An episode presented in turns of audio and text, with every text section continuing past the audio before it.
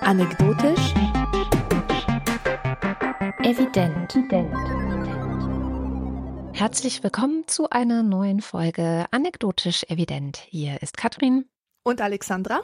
Und wir sprechen wieder über zwei Themen, die uns momentan umtreiben, die uns beschäftigen, die wir sehr interessant finden und unbedingt miteinander besprechen wollen. Und du, liebe Alex, hast heute ein Thema mitgebracht, das für Podcasterinnen eigentlich ziemlich untypisch ist, nämlich das Thema Schweigen. Wie möchtest du das denn jetzt hier irgendwo unterbringen?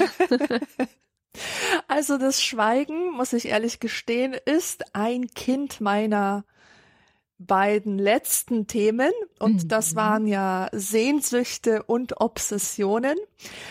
Und eine der Haupterkenntnisse für mich persönlich war, dass der Wert dieser beiden Phänomene sich dann besonders positiv entfaltet, wenn man sie für sich behält.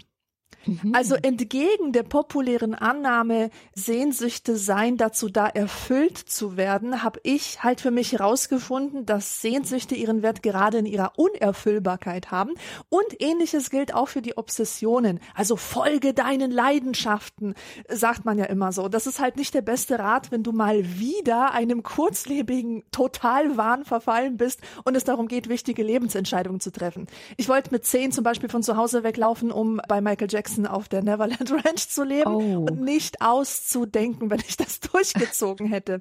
Also summa summarum kam ich auf den Trichter, dass Sehnsucht und Wahn Phänomene sind, die man gegebenenfalls besser für sich behält, in einer stillen Kammer seines Herzens, in einem verborgenen Winkel des halluzinierenden Hirns. Und so kam halt, so kam ich auf das Thema Schweigen. Mhm. Und die Frage, worüber man entgegen dem Trend wirklich alles zu thematisieren, sein ganzes Leben und den Alltag komplett auszubeuten auf der Suche nach einem Thema, worüber man ein Buch schreiben könnte, worüber man vielleicht lieber schweigen sollte. Und da hat mich interessiert, das Thema Schweigen auch gegen den Strich zu bürsten, eben weil Schweigen in, im populären Diskurs meistens als etwas zu Überwindendes gilt. Mhm. Also eine ideale Gesellschaft ist eine, in der alle miteinander transparent kommunizieren, wo man einander sagt, was man wirklich denkt, was was man wirklich fühlt und idealerweise kann irgendwann auch jeder über sein persönliches Trauma sprechen und das Ziel jeder Therapie sollte es natürlich sein, die Leichen aus dem Keller ans Tageslicht zu zerren und damit bin ich so pauschal nicht einverstanden. Also, ich spiele mit offenen Karten und sage frei heraus, ich möchte heute das Schweigen verteidigen. Aber lass mich das Schweigen erstmal definieren als einen Teil von Kommunikation. Also während ich rede, schweigst du, weil du mir zuhörst. Schweigen bedeutet hier also Aufmerksamkeit. Das ist positiv zu werten. Aber was ist, wenn du mir dein Herz ausschüttest? Wenn du dich mir gegenüber verletzlich zeigst, mir etwas offenbarst, das dich offenbar Überwindung kostet und ich reagiere mit Schweigen. Und zwar anhaltend. Also nicht nur, weil ich kurz nachdenken muss, was ich als nächstes sage. Das ist halt scheiße, denn ich zwinge dich dazu, darüber nachzudenken, was mein Schweigen bedeutet. Ja. Und da hast du jetzt alle Möglichkeiten. Ist es ratloses Schweigen? Ist es hilfloses Schweigen? Strafendes Schweigen? Überlegenes Schweigen?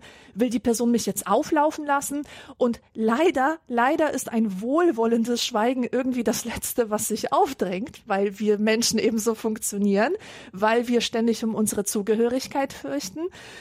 Und das Schweigen verweigert uns jede Eindeutigkeit diesbezüglich. Es kann vielsagend sein, aber du kannst es nicht auf eine Bedeutung festnageln.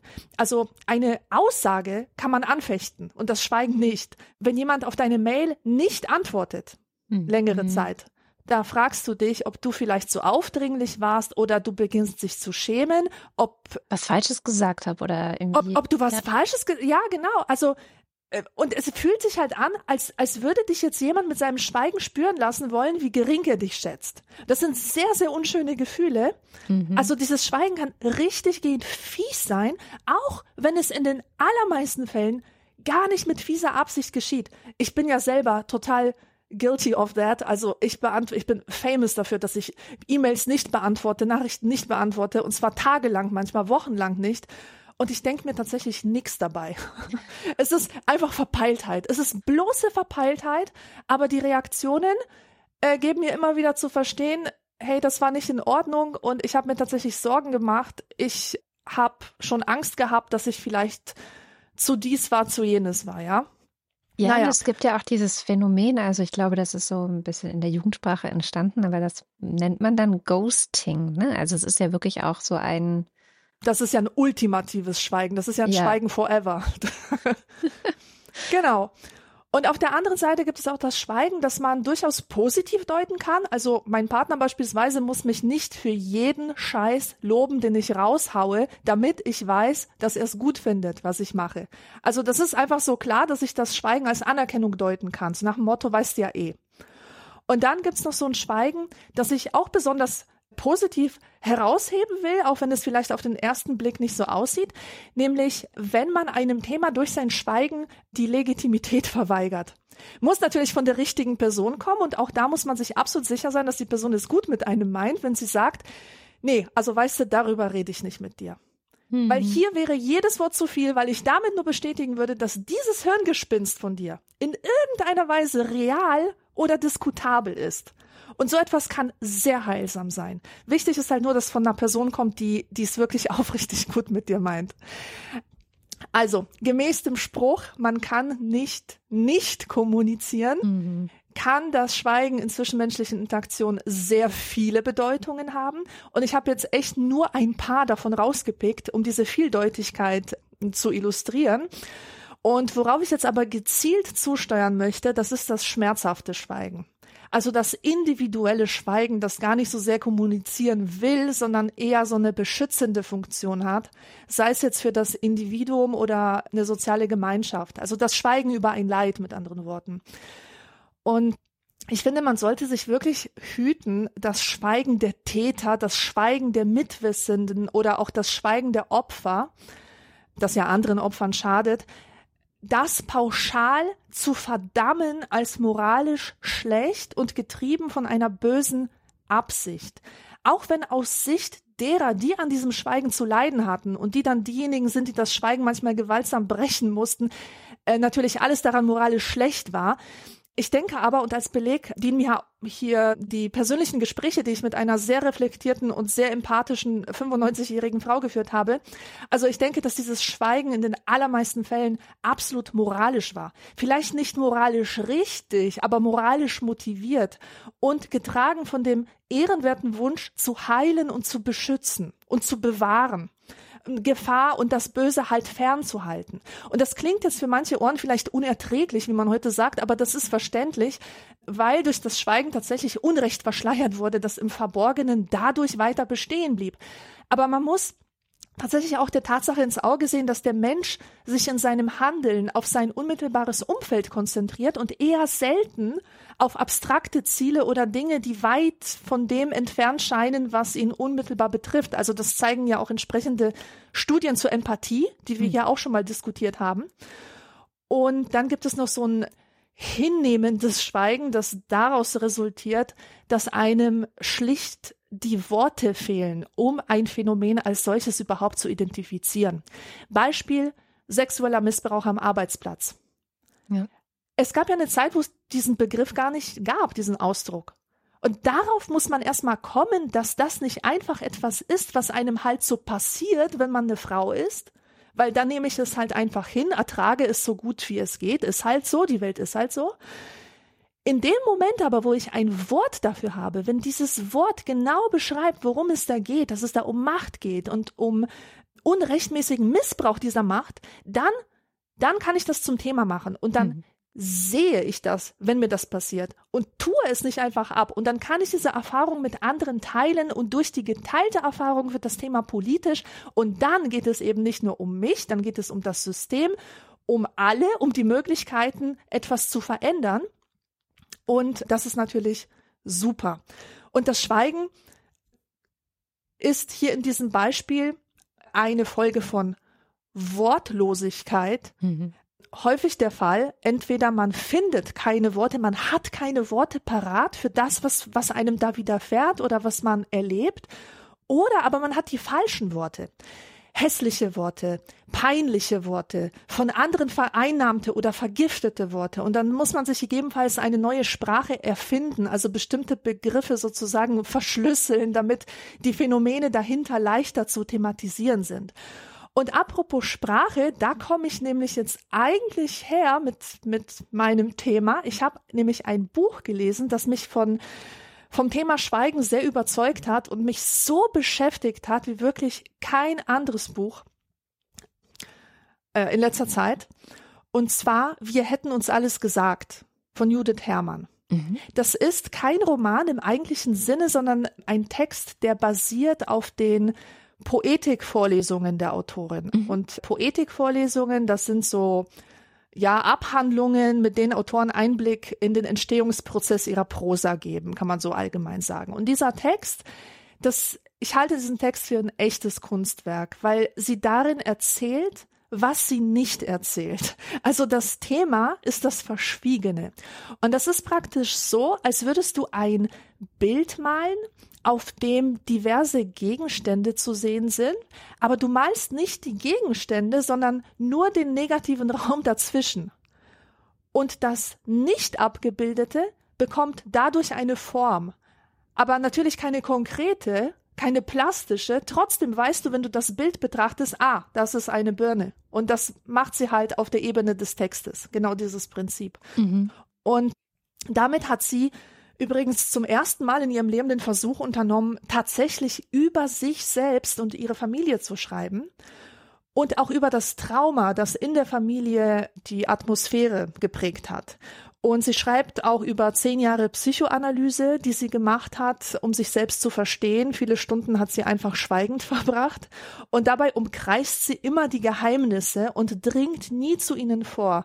Sie gibt ihnen aber diese Umrandung, dass du ahnst, was es gewesen sein könnte. Mhm. Und sie fragt sich immer wieder, Warum erzähle ich das eine und verschweige das andere? Warum schreibe ich eigentlich eine Kurzgeschichte über Person X, wenn alles, was ich wirklich sagen möchte, eher mit Person Y verbunden ist? Und warum nehme ich es in Kauf, dass andere sagen, ich wäre so eine Autorin, die eigentlich nichts zu sagen hat, wenn ich eigentlich sehr wohl was zu erzählen hätte, aber ich will halt nicht. Also mhm. das, was erzählenswert ist, das will ich für mich behalten. Und das Buch, das hat mir wirklich so ein paar große Erkenntnisse beschert. Und eine der wichtigsten ist die, dass, dass diese dunklen Flecken in unserem Leben, das nie zu Wort gebrachte, dass das alles auch, wie die Sehnsüchte, einen Wert an sich hat, als Verschwiegenes. Und durch das, was ich weglasse, kommt das, was da ist und was relevant ist, zum Vorschein.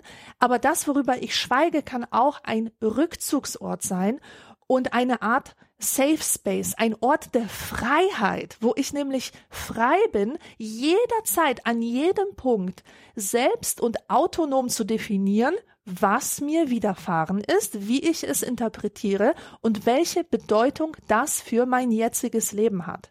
Das Problem ist nämlich, wenn ich etwas, das für mich schwierig ist oder eine gewisse Ambivalenz hat. Wenn ich das in Worte packe und gegebenenfalls auch öffentlich raushaue, dann ist es draußen und wird fest. Da hat, dann hat es nämlich so seine Form gefunden und wird in dieser Form existieren.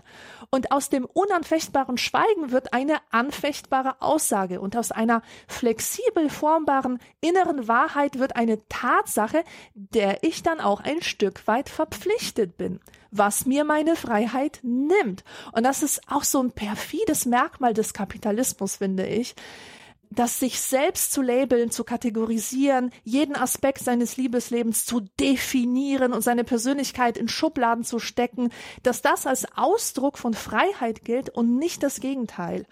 Aber das wird halt nicht als Problem erkannt, solange es Spaß macht und man damit Geld machen kann. Aber egal, das macht Judith Herrmann jedenfalls für mich sichtbar mit ihrem Buch, dass die Freiheit auch im Schweigen liegen kann. Mhm. Auch. Also selbst wenn man die Macht hat, alles mit Worten auszudrücken, weil man eine tolle Autorin ist, es gibt Dinge, die vielleicht besser unausgesprochen bleiben.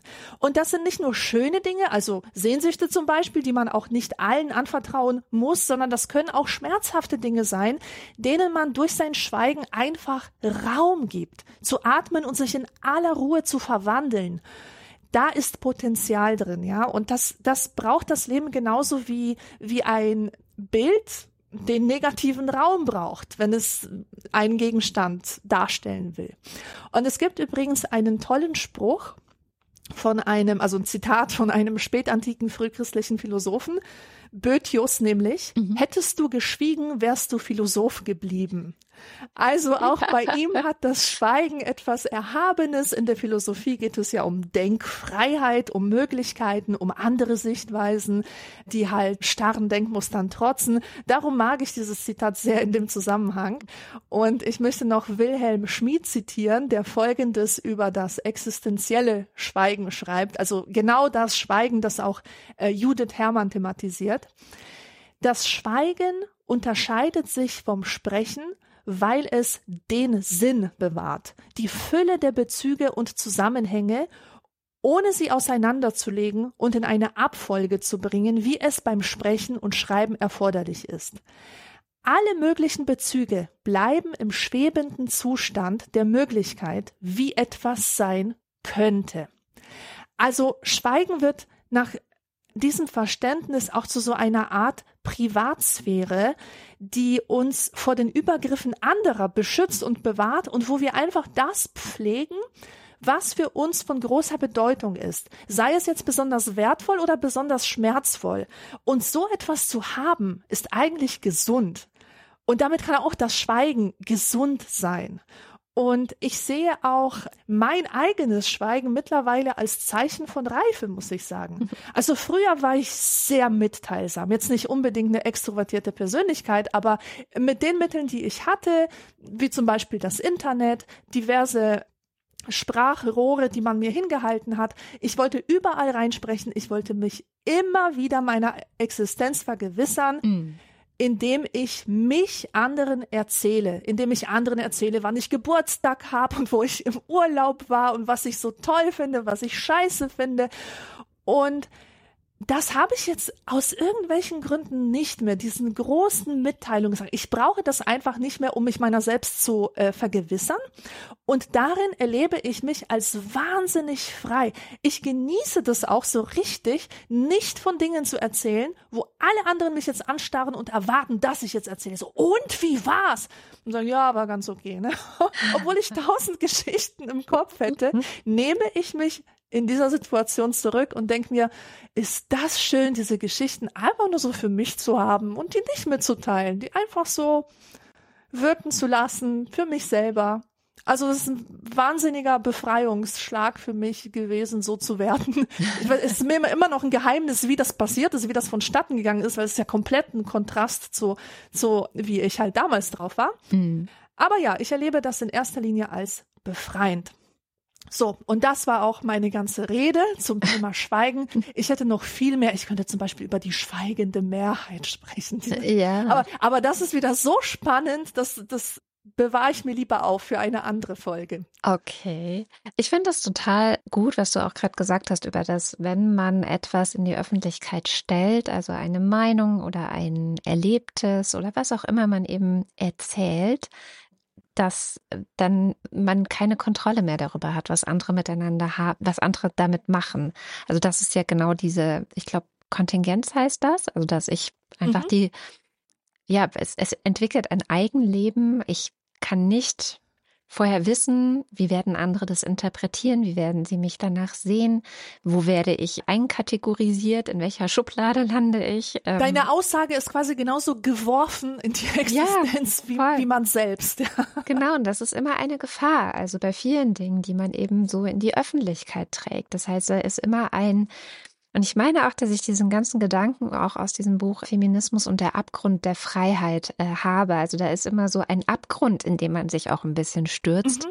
wenn man äh, Dinge öffentlich macht, die vielleicht nicht unbedingt ja, so eindeutig sind oder wo, wo, wo man ein Tabu bricht, wie, wie es ja zum Beispiel mit dieser ganzen MeToo-Geschichte, um mal bei dem Beispiel vorhin zu bleiben, auch geschehen ist. So, das kann gut gehen, aber es, es, es bedeutet auch eine gewisse Gefahr, dass es nicht gut geht. Und wir haben abgetrieben. Diese Aktion Ja. zum Beispiel. Ja, genau. Heftig. In der Zeit, in der das passierte, in, also, und ich rede hier durchaus, ich bewerte das immer noch als heftig. Aus der heutigen Zeit heraus ist es ja immer noch ein Tabu. ja, absolut. Und deswegen, da ist wahnsinnig viel, also es ist wichtig, das zu tun zu seiner Zeit. Das ist, glaube ich, genau so ein typisches Beispiel von, es gibt eine Zeit zu schweigen und es gibt eine Zeit zu reden. Und wahrscheinlich kommt die Reife daher, dass wir im Laufe unseres Lebens immer besser unterscheiden können, wann das eine jetzt besser ist und wann das andere jetzt besser ist. Keine Ahnung, wäre jetzt eine These, dass das ein Teil der Reife ist, von der du eben sprachst. Ja. Aber finde ich ein sehr schönes, ich finde Schweigen sowieso ein tolles Thema, auch so interessant, weil ich vor Jahren eine Kollegin hatte, die das Schweigen ganz aktiv gesucht hat. Die ist, ich weiß gar nicht, ob sie es jedes Jahr gemacht hat, aber sie ist regelmäßig nach, keine Ahnung, irgendwo in Asien geflogen, um dann so ein Schweigeretreat zu machen. Also das ist dann so eine schon organisierte Veranstaltung, meistens in irgendeinem weiß nicht, buddhistischen oder so Ort, wo Menschen aus der westlichen Welt hinkommen, um wirklich zehn Tage oder so nicht zu reden. Gar nicht. Null. Also es ist wirklich die Regel, die einzige, es gibt die, die einzige Regel, die wir alle beachten müssen, ist, es wird nicht geredet, niemand sagt was. Ja. Das habe ich mir oft vorgestellt, weil ich eine große Sehnsucht habe, das auch mal zu machen. Ja, Oh, das stelle ich mir so seltsam vor. ja, Ich meine, wie viel du hinter dir lassen musst von so einfach so einstudierten Kommunikationsskripten, die man so Mhm. Smalltalk-technisch in sich hat. Du teilst dir da ja ein Zimmer meistens mit einer fremden Person, auch noch. aber ja. mit der soll's ja auch nicht. auch nicht. Mhm. Gar Beim nicht. Essen nicht reden. Also, das ist Wahnsinn. Ja, aber sie hat das immer wieder gesucht. Also es muss auch eine sehr positive Wirkung haben, weil Ja. sonst hätte sie das ja nicht immer wieder gesucht. Und sie, so wie sie davon erzählt hat, ist es auch etwas, was mh, letztendlich ermöglicht, an Orte, vielleicht des Erinnerns, aber auch der Gefühle und Emotionen und Gedanken zu kommen, die in einem sonst eher verschlossen sind. Also Oh ja, sozusagen genau. eine Selbstentdeckung auch überhaupt erst möglich zu machen, weil man diese, ich weiß nicht, ob du das auch kennst, und da komme ich auch gleich bei meinem Thema dazu, dass man immer so Gespräche im Kopf mit anderen führt. Ja, Also in meinem Kopf sind eigentlich ständig Gespräche. Ich führe dauernd Gespräche. Nicht mit mir, sondern wirklich mit irgendwelchen anderen konkreten Leuten. Und ich kann mir vorstellen, dass wenn man sowas macht, also so zehn Tage oder wie, wie lange auch immer, Schweige-Retreat, wie es so schön heißt, dass man dann irgendwann aufhört, auch diese Gespräche im Kopf zu führen. Das fände ich eine wahnsinnig tolle Vorstellung. ja, ja. Und das lässt mich auch denken an die Geschichte von Judith Herrmann, die da auch Mhm. erzählt. Ich weiß nicht, ob sie es in einem Buch erzählt oder ob sie es in einem Gespräch oder Interview gesagt hat, aber dass in den Sitzungen mit ihrem Psychoanalytiker, also das war Psychoanalyse nach Freud, Mhm. tatsächlich viele Sitzungen nur aus Schweigen bestanden haben, Mhm. wo keiner was sagt. Also der Psychoanalytiker sagt ja generell nicht viel, der sagt ja nichts. Also der ist ja einfach nur da und sitzt am anderen Ende und so, du bist ja in der Lage, irgendwas, also du, du bist, du hast die Aufgabe, frei zu sprechen, frei zu assoziieren über das, was dir durch den Kopf geht. Und die hatte aber tatsächlich so Stunden, wo sie einfach nur an die weiße Wand gestarrt hat und nichts gesagt hat. Jetzt könnte man als unbeteiligter Beobachter dieser Szene sagen, was ist das denn? Ja, die kann sich's ja leisten. Also sowas, ja. Man denkt, man ist ja dann wirklich empört, dass jemand zu so etwas hingeht und dann nicht redet. Aber gerade diese Schweigesitzungen waren die, wo das Allermeiste passiert ist. Mhm. Im ich. Kopf. Ja. Und man sagt ja auch über die Musik, dass total wichtig ist, was in den Pausen passiert. Dass Musik halt nicht nur aus den Tönen besteht, sondern auch aus den aus den Pausen dazwischen. Ja. Und ich merke das, wenn ich selber Musik mache. Ich bin totaler Fan der Fermate. Die Fermate ist eine Pause, die man selber gestalten kann, die man quasi, also hängt auch von der So nach Epoche ab, wie Gefühl das so und äh, äh, Tagesform. Ja, genau, genau. Du lässt den Ton ausatmen, so wie er für dich halt in dem Moment lang sein muss oder kurz sein muss. Mhm. Das finde ich wunderbar. Das ist so entspannend und das ist, ja, das ist wirklich, das ist wie bewusstes Atmen oder wie sich einfach auch beim Spazierengehen so, ein, so eine angenehme Leere einstellt, wo der Kopf wirklich ohne Gedanken ist. Das ist ja auch das Ziel der Meditation. Mhm. Dass auch nicht man, so gut drin. Das, ja, weil die Gedanken haben es halt an sich, dass sie sich gerne an dich so dran heften wie mhm. so kleine Monster. Die haben so komische Saugnäpfe an den Fingern und krallen sich fest und je mehr du sie auch abwehrst, desto stärker zerren sie an dir. Und die Kunst ist eben, sie einfach da zu lassen und sie dann entfliehen zu lassen, entfliegen zu lassen. Also wie so Wolken, sich, ja, ja wie, wie Wolken, wie Wolken, genau. Und ich halte das Schweigen in diesem in diesem Zusammenhang für ganz was Tolles. Aber was ich noch sagen wollte, weil das, das Schweigen, das wird ja auch immer so introvertierten Menschen nachgesagt. Ja. Also, dass sie verschwiegen sind bei mir war das immer so. Die Leute haben sich, wenn es eine gemeinsame Autofahrt gab, hat man sich immer nach mir umgedreht und gefragt, alles okay, Alexandra, du sagst nichts. Du hast schon so lange nichts mehr gesagt. Same.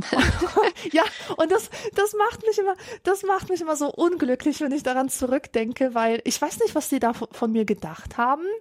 Ich weiß, was ich gedacht habe. Ich dachte in dem Moment, ich habe dazu nichts zu sagen. Egal, was sie da gerade reden, aber ich kann dazu nichts sagen. Ich habe dazu keinen Gedanken oder ich muss mir erst einen Gedanken machen. Oder aber der Gedanke, den ich habe, der trägt jetzt nichts dazu bei, das hm. Gespräch besser zu machen. Vielleicht also das ist man war auch mit den Gedanken völlig woanders. Also das ja so oder das. das. Oh, das ist auch Daydreaming. Ich bin ja genau. auch sehr sehr stark davon betroffen. Ganz genau. Aber auf keinen Fall wollte ich damit in irgendeiner Weise Verachtung rüberbringen oder Arroganz oder das, was sehr häufig in verschwiegene Menschen hineingelesen wird. Mhm. Und wenn wir schon bei Introversion sind, ich habe ja noch zwei Minuten. ich wollte noch, ich wollte noch einen, einen Serientipp abgeben. Und zwar Carol, The End of the World. Mhm. Das ist eine Miniserie, die läuft auf Netflix und es geht, also so eine tolle Heldin habe ich wirklich schon lange nicht mehr gesehen. Eine 40-something Frau, übergewichtig, mit Hängebacken, mit traurigen Augen, introvertiert, also absolut ohne Starqualitäten, ohne, ohne Heldinnenqualitäten. Also eigentlich, man, man sieht selten so eine authentische Person. So eine Person, wo du denkst, ja, so sind auch die über 40-Jährigen, die ich kenne. So mhm. bin vielleicht auch ich, ja.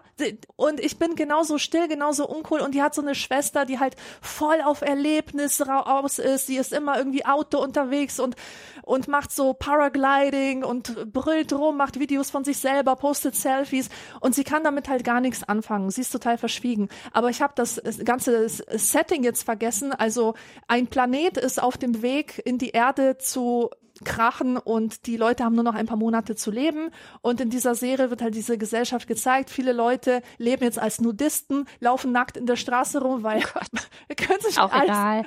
ist auch egal. Man feiert, im Radio laufen irgendwelche End of the World Partys und so. Also die einen stürzen sich in dieses hedonistische Schweineleben, nenne ich das jetzt mal. Und andere, wie zum Beispiel auch Carol, unsere Protagonistin, sucht nach irgendeinem Sinn und findet dann ein Großraumbüro mit dem enigmatischen Namen The Distraction.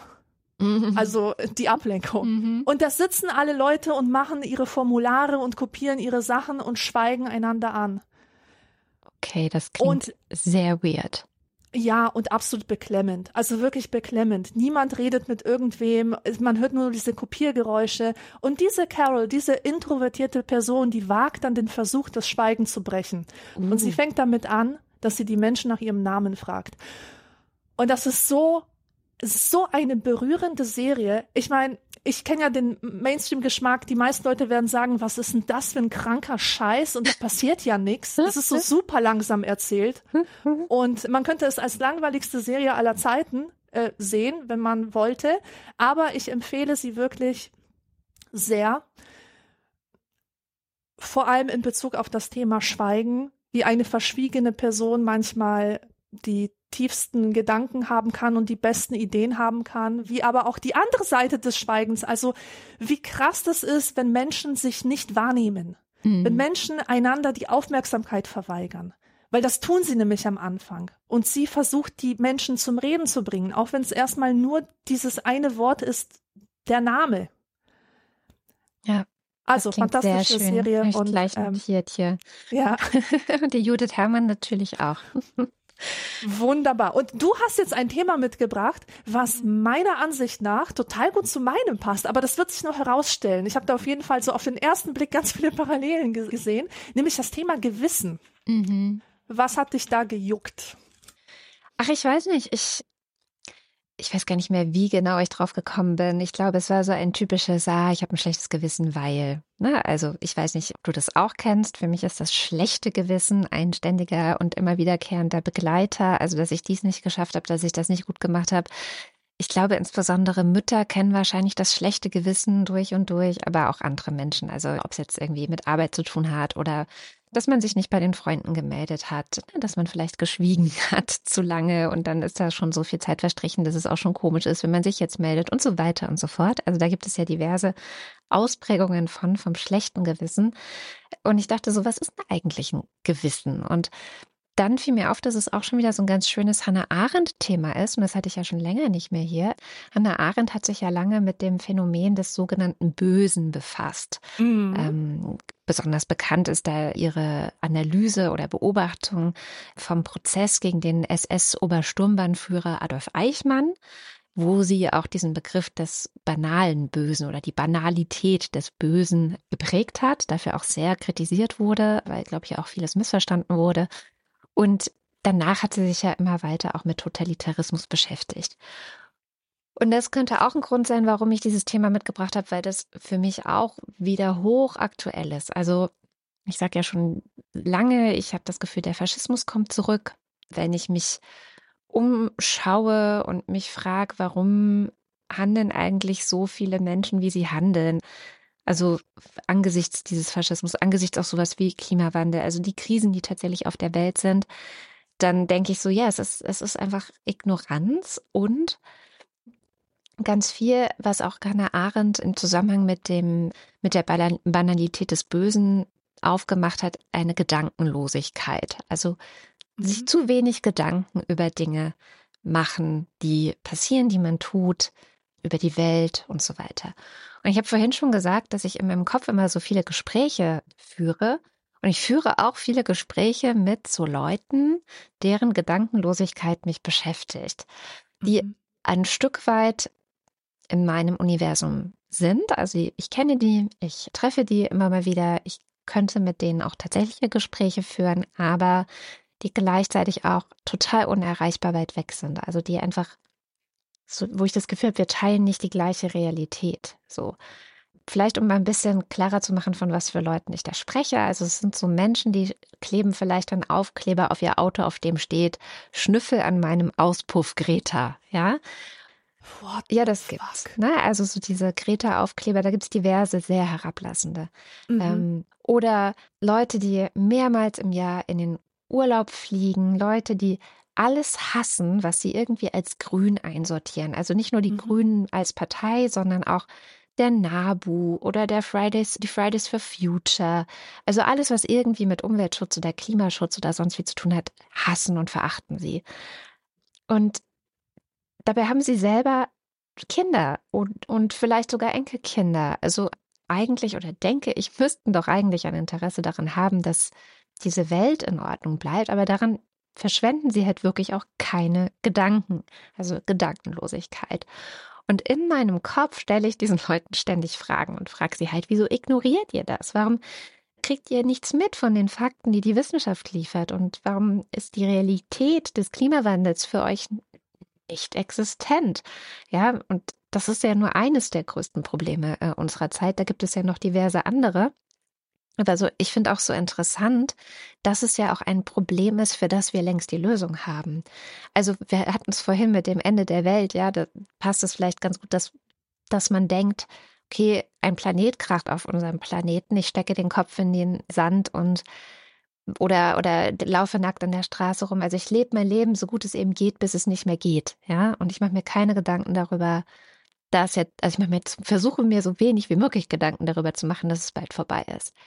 Naja, das ist Fatalismus und das ist in einer Situation, die man nicht ändern kann, wahrscheinlich auch eine mehr oder weniger vernünftige Reaktion. Aber in der Situation, in der wir sind, ist es ja nicht so. Wir haben ja Lösungen. Wir könnten den Klimawandel stoppen und wir tun es trotzdem nicht. Und dass wir es nicht tun, ist, weil diese Leute, diese gedankenlosen Menschen sehr viele sind und die verschwenden weder an das Problem noch an die Lösung ihre Gedanken. Und jetzt zurück zum Thema Gewissen. Ich verschwende sehr viele Gedanken an diese Themen, weil ich ein schlechtes Gewissen habe. Also so Fragen, die ich diesen Leute stelle, sind für mich elementar in dieser Zeit und ich weiß überhaupt nicht, wie man so leben kann, ohne vor schlechtem Gewissen komplett zu zerfließen. So, das ist für mhm. mich wirklich ein Mysterium. Ich verstehe es nicht. Aber wahrscheinlich steckt die Antwort auf diese Frage auch in der Wortherkunft von diesem Wort Gewissen. Also mm. hört man ja, hm. steckt ja schon das Wort Wissen drin. Ja. ja.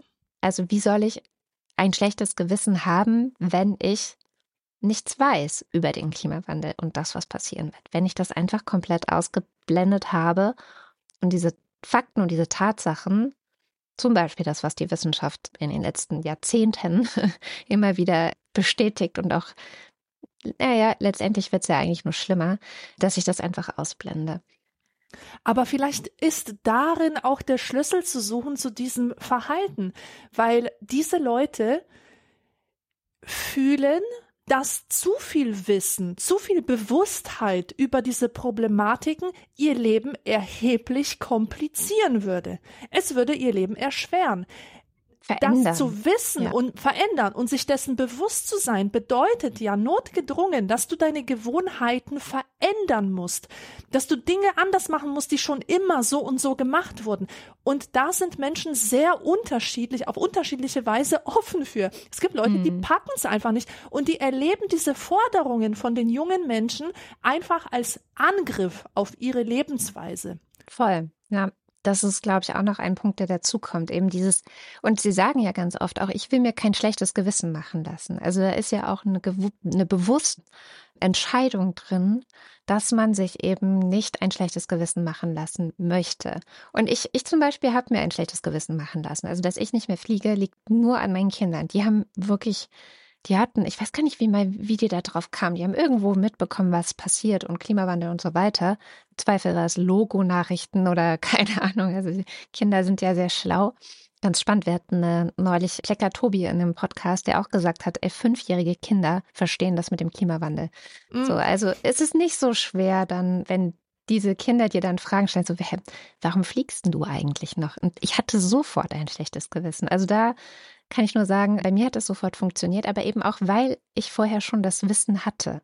Also sie konnten andocken daran, dass ich ganz genau weiß, was ich da tue und was für Konsequenzen das hat. Und vielleicht ein kurzer Exkurs in das unnütze Wissen, weil das auch immer wieder ein sehr unterhaltsamer Streit ist, vor allem zum Beispiel auf Instagram das Thema Hunde. Der Hund hat ein schlechtes Gewissen. Ich weiß nicht, ob dir das auch schon mal begegnet ist. Ich folge ja so unglaublich vielen Hundekanälen. ähm, da sieht man ganz oft so einen Hund, der irgendwie so guckt und Menschen interpretieren dann in so Gesichtsausdrücke oder auch Verhaltensweisen von Hunden, dass sie jetzt ein schlechtes Gewissen hätten, weil sie haben was angestellt oder so. Ja. Und ich meine, dass ich es von Jasmin Schreiber habe, also die Biologin, aber nagel mich nicht fest. Ich bei Instagram findet man ja auch immer so schlecht wieder alte Posts von Leuten, die man mal gesehen hat und die man nicht gespeichert hat. Aber die sagt, Hunde haben kein Gewissen. Sie haben kein gutes und kein schlechtes Gewissen. Sie mhm. wissen nicht, was Moral ist oder was Ethik ist. Also zumindest soweit wir das derzeit über Hunde sagen können, ja.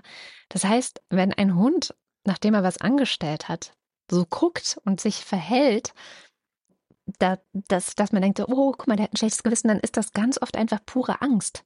Also Angst davor, bestraft zu werden, so. Aber es ist nicht ein Gewissen, weil der Hund ist jetzt nicht so informiert, dass er denkt, oh Mist, das tut mir jetzt aber leid. Ja, ja, natürlich, klar. Der hat auch die Begriffe nicht, die man nee, dazu braucht, genau. um sowas überhaupt ausbilden zu können. Eben, und das zeigt auch nochmal ganz gut. Man muss eben informiert sein, man muss ein Bezugssystem haben, eine, eine gemeinsame Realität, gemeinsame Fakten, um ein Gewissen zu haben. Und das ist ganz gut einerseits, aber damit ist halt auch eine Flanke offen letztendlich für die Ausbreitung des, und jetzt komme ich wieder zurück zu Hannah Arendt, des Bösen oder sagen wir vielleicht auch des Totalitären in der Gesellschaft, siehe AfD, siehe Ausbreitung von Fake News und so weiter.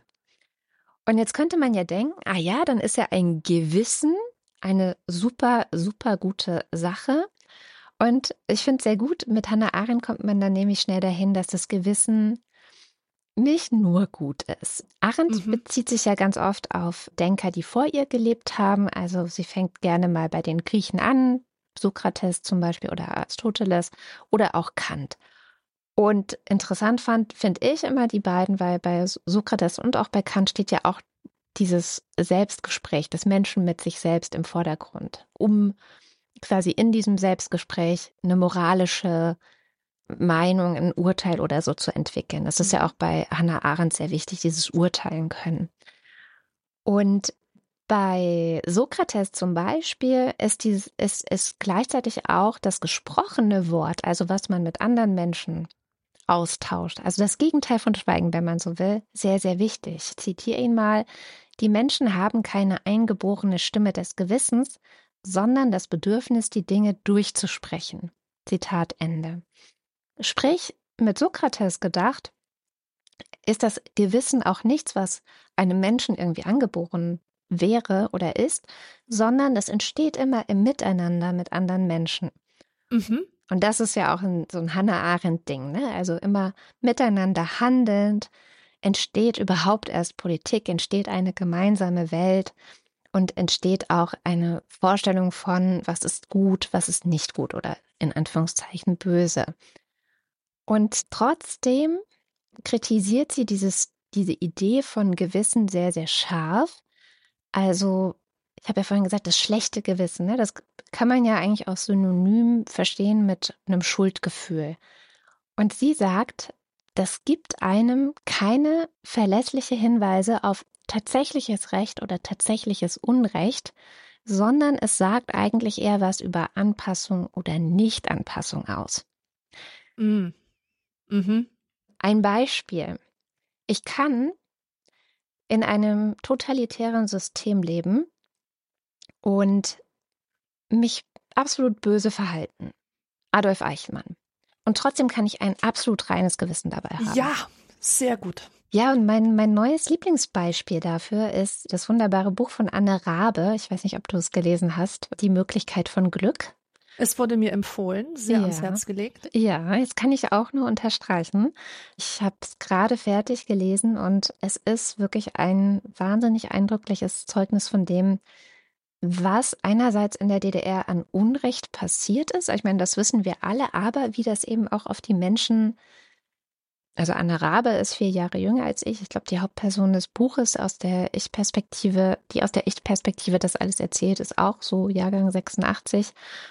Und sie erzählt viel über ihren Opa, Opa Paul, der, also es ist ein Roman, es ist alles äh, fiktionalisiert, aber basiert wohl, wenn man Anne Rabe so zuhört, auf verschiedenen Geschichten, also sowohl ihre eigenen, aber auch von Freundinnen, von Bekannten und hat äh, verschiedene Erfahrungen da eingewoben. Und der Opa ist eben einer, wie es viele Opas, glaube ich, bei, bei Menschen in der DDR gab, der sowohl in russischer Kriegsgefangenschaft war, wahrscheinlich vorher auch schon irgendwie eine Rolle, so als 18-, 19-Jähriger in, in Hitlers ja, Reich hatte. Also keine Tragende, war noch jugendlich und wahrscheinlich auch erst wirklich in den Endzügen des Krieges losgeschickt und Gott sei Dank überlebt, aber oft eben auch in der russischen Kriegsgefangenschaft gelandet. Und dieser Opa hat quasi nach dem Krieg dieses Gefühl mitgenommen, nie wieder Faschismus. Das ist was, was für ihn eine wahnsinnig wichtige Rolle spielt in allem, was er tut und wo er eben alle seine Hoffnung auf dieses neue System, die DDR, legt, dass sie, es gibt ja auch, die Mauer hieß ja nicht die Mauer, sondern das war ja der antifaschistische Schutzwall, So haben wir den genannt. Also ich nicht, aber die Propaganda in der DDR. Also dieses Gefühl, ja, wir haben hier etwas Neues geschaffen, was uns schützt vor dem Faschismus. Und aufgrund dieses Gefühls und dieser starken Überzeugung, dass das was Gutes ist und was Besseres, was alle davor bewahrt, wieder in, in solche grausamen Zeiten zurückzufallen, wie sie vorher waren, hat er dann auch ein reines Gewissen, wenn er davon redet, dass dieses System auch Tote produziert hat, zum Beispiel die berühmten Mauertoten. Da findet er immer eine gute Begründung, warum der Staat das ja gar nicht anders hätte machen können, als diese Menschen zu töten. Und kann das auch gegenüber einem Kind, also Stine heißt die äh, Hauptperson in dem Buch, kann ihr gegenüber das alles super gut begründen. Und insofern ist er einer, der es geschafft hat, obwohl er auch wirklich Propagandaapparate der DDR aktiv war und also da schon eine unrühmliche Rolle hatte, ist er einer, der ein reines Gewissen hat und sich das auch sein Leben lang bewahrt, weil er tatsächlich sehr gut angepasst ist an dieses System. Mhm. Und das finde ich so, so gut, ein gutes Beispiel für das, was Hannah Arendt äh, da gemeint hat mit dem Satz, dass es vor allem etwas über Anpassung und Nichtanpassung aussagt und weniger über Recht oder Unrecht. Also das Gewissen ja. und das gute Gewissen erst recht, aber auch das schlechte Gewissen, das kann auch tückisch sein. Das ist kein echter Gradmesser. Ja. Und da haben wir also wieder ein Thema, das sehr ambivalent ist. Ja. Ich finde das wunderbar. Das ist alles, was du jetzt gesagt hast, ist Wasser auf die Mühlen meines letzten Literaturgenusses oder den Nachwirkungen davon. Ich habe nämlich ein Buch gelesen, in dem es genau um dieses Thema geht, um das Thema Gewissen. Und zwar Die Rassistin von Jana Scherer. Mhm. Das ist so ein geiles Buch. Wir, es, es gab doch mal dieses Buch von Identity von Mitu Sanyal. Ja. Im Grunde ist das von Jana Scherer genauso. Mhm. Also es ist, es geht in dieselbe Richtung oder es beschäftigt sich mit denselben Dingen. Es, vielleicht ist es auch die Haltung dahinter, dass es einen Diskurs aus allen Seiten beleuchtet, aber wirklich von allen möglichen Seiten, um wirklich die dunkelsten und die hellsten Punkte dieses Diskurses aufs Tablett zu legen und zur Analyse freizugeben. Mhm. Quasi. Und worum geht es in diesem Buch? Die Protagonistin, also das ist die Rassistin vom Titel, ist eine lesbische Universitätsdozentin, eine Sprachwissenschaftlerin. Und die wird eines Tages bezichtigt, zwei Studenten aus China rassistisch beleidigt zu haben. Und sie ist davon aber absolut schockiert, denn, und jetzt lese ich dir eine Beschreibung über sie vor und vielleicht erkennst du dich sogar darin wieder, sie ist ein guter Mensch mit einem schlechten Gewissen. Alles Unrecht lastet auf ihr, als wäre es ihre Schuld. Als sie vor einigen Jahren bei einem USA-Aufenthalt in einem Supermarkt an einem Regal die Beschriftung Guilt-Free Zone entdeckte, in Klammern, es befanden sich ausschließlich zuckerfreie Produkte darin, kam mhm. sofort der Wunsch in ihr auf, ein Brett auszuräumen und sich in das Regal zu betten. Eine schuldfreie Zone wäre das Paradies für Rischer, so heißt sie. Mhm. Sie ist also weit davon entfernt, sich über die Folgen ihres Handelns keine Gedanken zu machen. Und ja. so wird sie also charakterisiert. Ich ja? das. Diese, diese super bewusste, Universitätsdozentin, die auch noch zu einer Randgruppe gehört, also die auch noch lesbisch ist, die weiß, wie es ist, diskriminiert zu werden. Und ausgerechnet ihr wird jetzt vorgeworfen, dass sie ihre Studierenden rassistisch beleidigt hat. Also das, die hadert damit. Übrigens, das ganze Buch ist in einem wahnsinnig humorvollen Ton geschrieben. Also man lacht eigentlich auf jeder Seite. Manchmal ist es auch nicht so lustig, weil man sich so in die Abgründe von diesem ganzen Diskurswahnsinn hineinbegibt, dass man sich denkt, oh Gott, also das macht mir ja schon Kopfschmerzen, wenn ich so im Internet lese. Warum muss ich mir das jetzt auch noch als Literatur geben? Aber es ist wirklich absolut lohnend zu sehen, mit welchen Zweifeln sie da auch kämpft, ja, dass sie sich auch selber dann fragt, sie hat ja auch da auch schon, sie nimmt auch in ihrem Kopf immer die kritischen Stimmen ihr gegenüber vorweg und denkt sich, ja, äh, der denkt jetzt das von mir und man könnte jetzt meinen, dass in Wirklichkeit dies und jenes. Also äh, ich gebe dir ein Beispiel. dass sie zum Beispiel gleich denkt, sowas wie, naja, aber vielleicht ist ja mein schlechtes Gewissen über Dinge, für die ich nichts kann, nur da, um zu übertünchen, dass es Dinge gibt, für die ich sehr wohl was kann, aber die ich nicht wahrhaben will. Ja, das ist dann so ein Gegenargument gleich in ihrem Kopf. Das ganze Buch ist eigentlich eine einzige Collage. Das ist kein Monolog, obwohl auch, es ist teilweise Monolog angereichert mit diesen Stimmen, die sie imaginiert, die äh, Gespräche, die sie nie geführt hat, aber die sie irgendwie, Argumente, die sie an den Kopf geklatscht bekommt, mhm. auch schon vorwegnehmend in ihrer Ima Imagination. Es kommen auch immer Leute zu Wort, die unbedingt was sagen müssen, unter anderem ein Proktologe und äh, irgendeine Nachbarin und der beste Freund der Autorin und alle haben irgendwas zu diesem Thema zu sagen. Klar. Und das ist immer so witzig witzig, aus so einer ganz bestimmten Perspektive immer kommt das ja und denkst, ah, so ist er drauf, ah, das ist die Argumentation. Du kannst einfach alles wiedererkennen. Und das Lustige ist, dass da auch so so ganz gute Beobachtungen kommen. Zum Beispiel sagt die Nora, heißt sie, glaube ich, Nora Rischer an einer Stelle, dass Menschen, die ihren Müll auf die Straße stellen und das als Geschenk betiteln, wir hatten es ja auch mal von den Entsorgungsgeschenken ja. bei unserer Folge über Geschenke dass die niemandem ein Geschenk machen, sie verschenken nur, sie wälzen ihre, ihr schlechtes Gewissen auf andere ab. Weil sie ein schlechtes Gewissen haben, das olle Zeug wegzuschmeißen, denken die sich, ah ja, dann verschenke ich das, dann bin ich meine Schuldgefühle los, dann muss es halt der andere entsorgen. Und da wird eben aus diesem Akt, diesem selbstlosen Akt des Schenkens, wird eine moralisch höchst verwerfliche Sache. Mhm. Ja, also ich empfehle dieses Buch das sehr.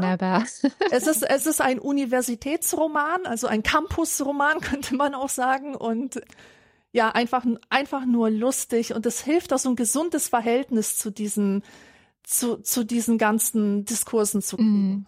Also, dass ich denke, dass du dir denkst, okay, ich lasse mich jetzt nicht so leicht immer mitreißen von den Shitstorms, die mal hier, mal da stattfinden, sondern ich ja. kann das jetzt alles tatsächlich einordnen. Ich sehe, was da passiert. Ich habe, ich kenne den Mechanismus und dabei hilft dieses Buch. Und eben auch diese Auseinandersetzung mit dem Gewissen, mit dem eigenen schlechten Gewissen, mit den Abgründen des guten Gewissens, gerade damit, also fantastisch. Ich wollte gerade sagen, es passt ganz gut, weil das klingt nach einem Plädoyer dafür, sich nicht jeden Schuh anzuziehen. Ja. Und nicht über jedes Stöckchen zu springen, so. Und das finde ich total gut, weil das wäre auch mein Abschlussplädoyer zum Thema schlechtes Gewissen. Ich habe ja sehr lange argumentiert, dass das gute Gewissen tückisch sein kann und dass es nichts darüber aussagt, ob man im Recht oder im Unrecht ist, nur weil genau. man ein genau. gutes Gewissen hat. Und das Gleiche gilt für das schlechte Gewissen nämlich auch. Ja. ja das schlechte Gewissen, das für viele wahrscheinlich, für mich auch, es ist so, ich muss da immer wieder genau hinschauen, so ein Dauerbegleiter ist, das muss man sich genauso kritisch anschauen und drehen und wenden und gucken.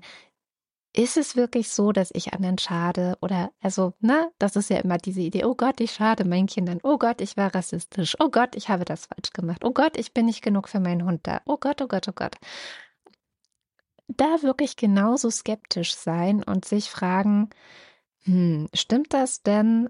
Und auch vielleicht ein Feedback holen oder sich betrachten, als wäre man nicht man selbst, sondern so, so eine Distanz zum eigenen Tun bekommen und das wirklich hinterfragen, ist es wirklich so schlecht oder bin ich einfach, ja, darauf konditioniert, ein schlechtes Gewissen zu haben? Ich glaube auch das, das ist in dem Anne-Rabe-Buch auch sehr stark drin. Die hat halt auch eine oder sie nicht eine Rabe, aber die Hauptperson hat ein wirklich hartes Verhältnis zu ihrer Mutter. Und mhm. dieses Verhältnis ließ sich auch nur für die Hauptperson lösen, indem sie weggegangen ist, also möglichst viel Distanz zwischen sich und die Mutter gebracht hat.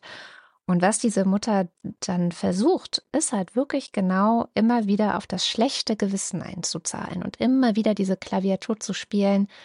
Die Schuld und das Problem bist du. Und sozusagen die Emanzipation letztendlich besteht auch darin, und ich glaube, das ist eine Emanzipation, die viele, viele von uns brauchen und vorantreiben sollten, sich von diesem schlechten Gewissen frei zu machen und das eben nicht anzunehmen, diesen Schuh nicht anzuziehen, diese Vorwürfe nicht ernst zu nehmen, sondern zu ja. wissen, nein, das ist Manipulation und nichts ja. anderes. Leider, leider sind von diesem Problem viele Menschen betroffen, ja. die ein geringes Selbstwertgefühl haben. Ja. Ich war dafür auch extrem anfällig. Man konnte mir so leicht ein schlechtes Gefühl machen, ein schlechtes Gewissen. Und warum? Weil ich mich halt grundsätzlich immer schuldig gefühlt habe. Ja. Also die, die Leute haben immer sofort ins Schwarze getroffen. Sie konnten mich jeder Sache bezichtigen. Ich war immer schuldig, weil, ja klar, ich bin halt schlecht. Grundsätzlich entgehen mir Dinge, verhalte ich mich falsch, also wird diese Person recht haben. Und das ist wirklich so ein starkes Manipulationsinstrument. Ja. Sehr gerne auch von Eltern gebraucht hm. vor, oder von, von so toxischen Freunden und Freundinnen, die dann auch gerne einfach dir zeigen wollen, welche der Überlegene ist und, und meinen, dich an der Nase herumführen zu können. Ja, also unbedingt dessen sich bewusst sein dass vor allem auch im öffentlichen Diskurs sehr viel auf das schlechte Gewissen ab, abgezielt wird, wo man sich echt fragen muss, haben diese Leute wirklich recht? Ist es wirklich so? Ich meine, dieses Denken, das befreit dich ja nicht vom Denken. Du solltest immer denken. Ja. Das Und ist auch wenn, die Lösung, die Hannah Arendt hat. Also das Einzige, genau. was uns irgendwie weiterhilft, ist immer zu versuchen, sich ein Urteil zu bilden und für dieses Urteil so viel wie möglich in den Dialog zu gehen. So anderen. ist es. Dann wäre also meine Strategie gegenüber diesen Greta-Hatern und so, sich anhören, was die Seite mir vorwirft. Mich wirklich damit auseinandersetzen, prüfen, trifft es auf mich zu oder nicht. Und diese Aussage dann abweisen oder annehmen. Mag sein, dass ich länger brauche, um mit dieser Aussage irgendwie klarzukommen, um mein Leben umzustellen und nach meinem aktualisierten Gewissen zu handeln sozusagen, ja. Aber ich muss etwas damit machen. Und was die anderen machen, diese, also Konservativen nenne ich jetzt mal, das ist ja einfach das abzulehnen. Da kommt irgendwas und sie strecken diese riesige Hand aus und sagen, stopp, nein. Ja. Das lasse ich gar nicht erst an mich ran. Ja, voll. Und das ist halt nicht aufgeklärt, das ist, das ist auch nicht frei, sondern das ist einfach nur dumm. Es könnte auch eine Manipulationsstrategie sein, kann ich mir denken.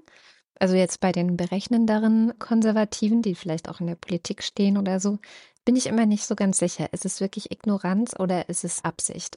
Aber es ist vielleicht auch nicht wichtig, das unterscheiden zu können, sondern wirklich wichtig, sich einfach ein eigenes Urteil bilden zu können. Ja. Ja, Mensch, es hat nicht ganz so zusammengepasst, das Schweigen mit dem Gewissen, oder? Was hattest du dir denn da gedacht? dass die Verbindung ist. Oft schweigt man ja aufgrund eines schlechten Gewissens. Beispielsweise. Stimmt. Gewissensfragen werden auch oft im Stillen geklärt. Ja, das stimmt auch. Also ich fand schon, dass das gut zueinander gepasst hat. Auf jeden Fall hat es ja, gut eh. zusammengeklebt. Ja. Das eh. Die Schnittstelle war da. Wunderbar. Dann würde ich sagen, das war's für heute. Das war's für anekdotisch evident im Februar. Vielen Dank, dass ihr zugehört habt. Vielen Dank auch für alle, die uns unterstützen. Das hilft uns dabei, auch hier weiter jeden Monat eine schöne Sendung aufzunehmen. Falls ihr da noch nicht mit dabei seid, dann auf anekdotisch-evident.de surfen. Da gibt es einen Reiter, der heißt, glaube ich, auch unterstützen. Und da findet ihr Wege, wie ihr das tun könnt. Und damit bis zum nächsten Mal. Bis zum nächsten Mal. Tschüss.